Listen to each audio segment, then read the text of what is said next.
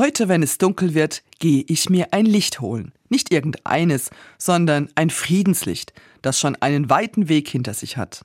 Jedes Jahr reist eine Delegation junger Menschen nach Bethlehem, wo in der Geburtsgrotte ein Licht entzündet wird.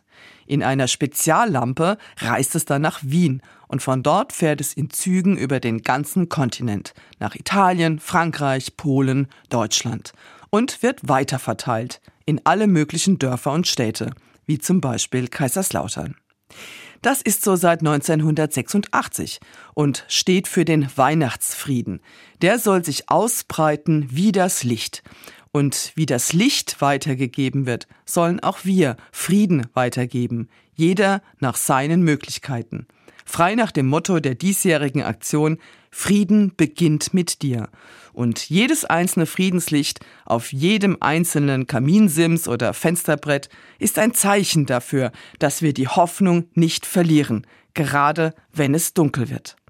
Weil es damals auch dunkel war, nicht nur in jener Nacht in Bethlehem, sondern im ganzen Land unter der Knute einer fremden Großmacht, die damals Menschen unterdrückt und jeden Widerstand brutal niederschlägt.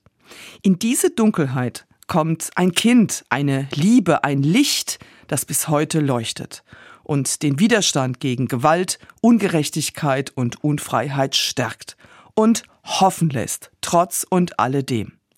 Für dieses Kind steht ab heute ein Licht in meinem Fenster und für all die Menschen, die Licht brauchen. Hoffnungslicht, Friedenslicht.